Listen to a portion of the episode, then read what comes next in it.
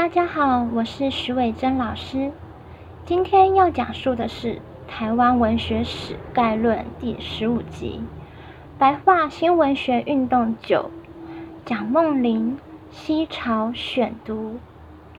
那我在十三集的时候呢，有提到我们要开始讲新文学运动的战后台湾代表人物。上一集呢，加上之前的讲述呢。胡适系列已经蛮完整的讲解完了，再来呢，提倡小品文的幽默大师林语堂呢，我们在第九集的时候也讲解过了。因此呢，我们之后要来开始讲蒋梦麟、罗家伦跟梁实秋。首先呢，我们先来看蒋梦麟。蒋梦麟呢，出生于一八八六年，死于一九六四年。他在一九一二年的时候呢，获得教育学士的学位，然后呢，他再进入哥伦比亚大学研究院继续深造。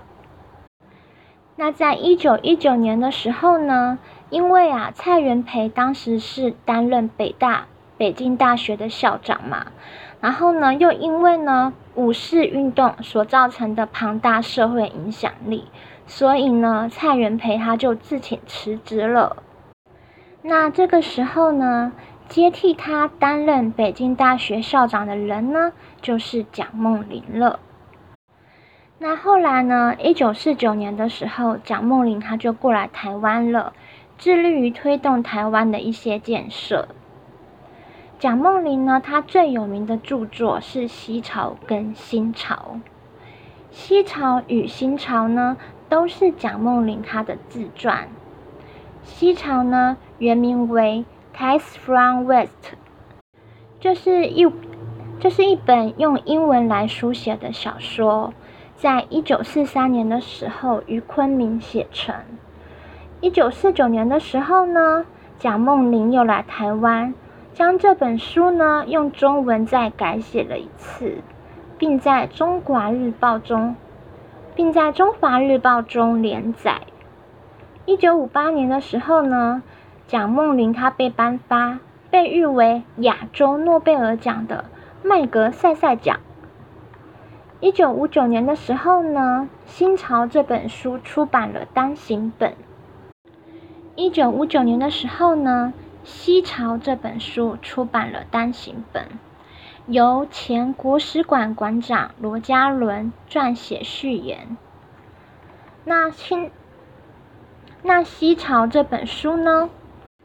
它的前半段是作者亲文的，后半段是作者亲历的，内容几乎囊括了中国一八四二年到一九四一年间所有重大的历史事件。在一九六七年的时候呢？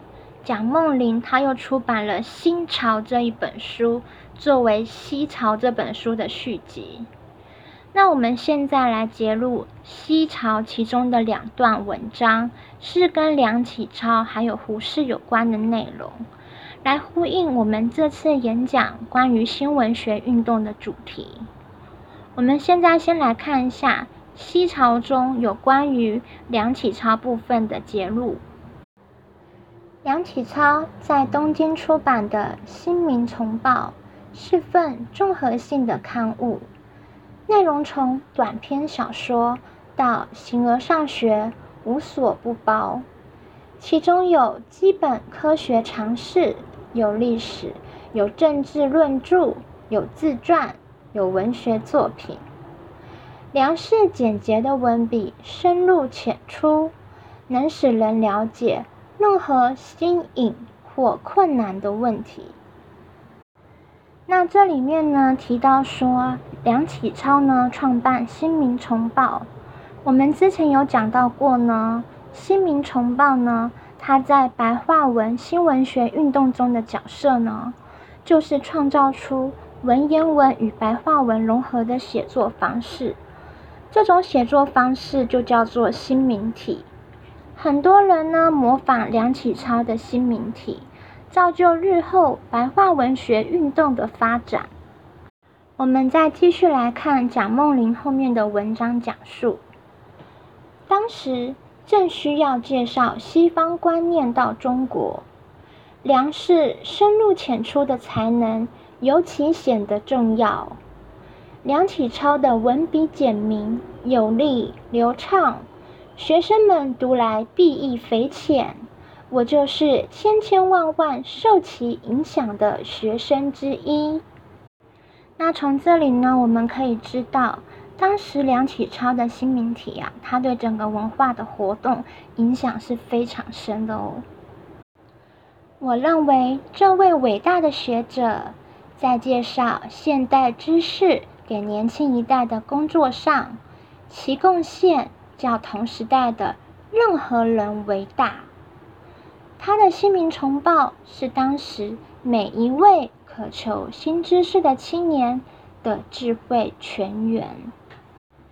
在政治上，他主张在清廷主持之下进行立宪维新。这时候，革命党人也出版了许多刊物，鼓吹孙中山先生的激烈思想。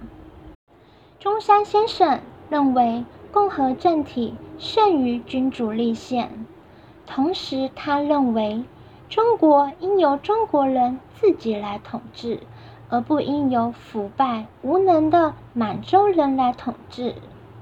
这级学生在东京也出版了一个定名为《浙江潮》的月刊。这个杂志因为攻击清廷过于激烈，以至于。若干类似的杂志同时被邮政当局禁止寄递，但是日本政府却同情中国留学生的革命运动，因此这些被禁的杂志仍旧不断的从日本流入上海租界，因此上海就成为革命思想的交易所。同情革命的人以及赢求厚利者，再从上海把革命书刊走私到其他城市。浙江高等学堂本身就到处有宣传革命的小册子、杂志和书籍，有的描写清兵入关时暴行，有的则写。清廷的腐败，有的则描写清廷对满人和汉人的不平等待遇。学生们如饥似渴地读着这些书刊，几乎没有任何力量足以阻止他们。那蒋梦麟的这段文字呢，补充了梁启超对于新文学运动前的。知识传播的影响。我们再来看看西朝中关于胡适的揭露。民国元年，即一九一二年，我以教育为主科，历史与哲学为两副科，毕业于加大教育学系，必成学校赠予名誉奖，悬赴纽约。哥伦比亚大学研究院续学。我在哥大学到如何以科学方法应用于社会现象，而且体会到科学研究的精神。我在哥大遇到许多诲人不倦的教授，我从他们得到许多启示。他们的教导更使我终身敏感。那这个敏感呢，是铭记在心、有所感念的意思，不是说那种心理上面感到不舒服的那种，你这个人很敏感那种敏感哦。那我们来看一下接下来的文字。我想在这里特别提到其中一位。后来与北京大学发生密切关系的教授，他就是约翰·杜威博士。他是胡适博士和我在哥伦比亚大学时的业师。后来又曾在北京大学担任过两年的客座教授。他的著作、演讲以及在华期间与我国思想界的交往，曾经对我国的教育理论与实践发生重大的影响。他的实验哲学与中国人讲求实际的心理不谋而合。但他警告我们说，一件事若过于注重实用，就反为不切实用。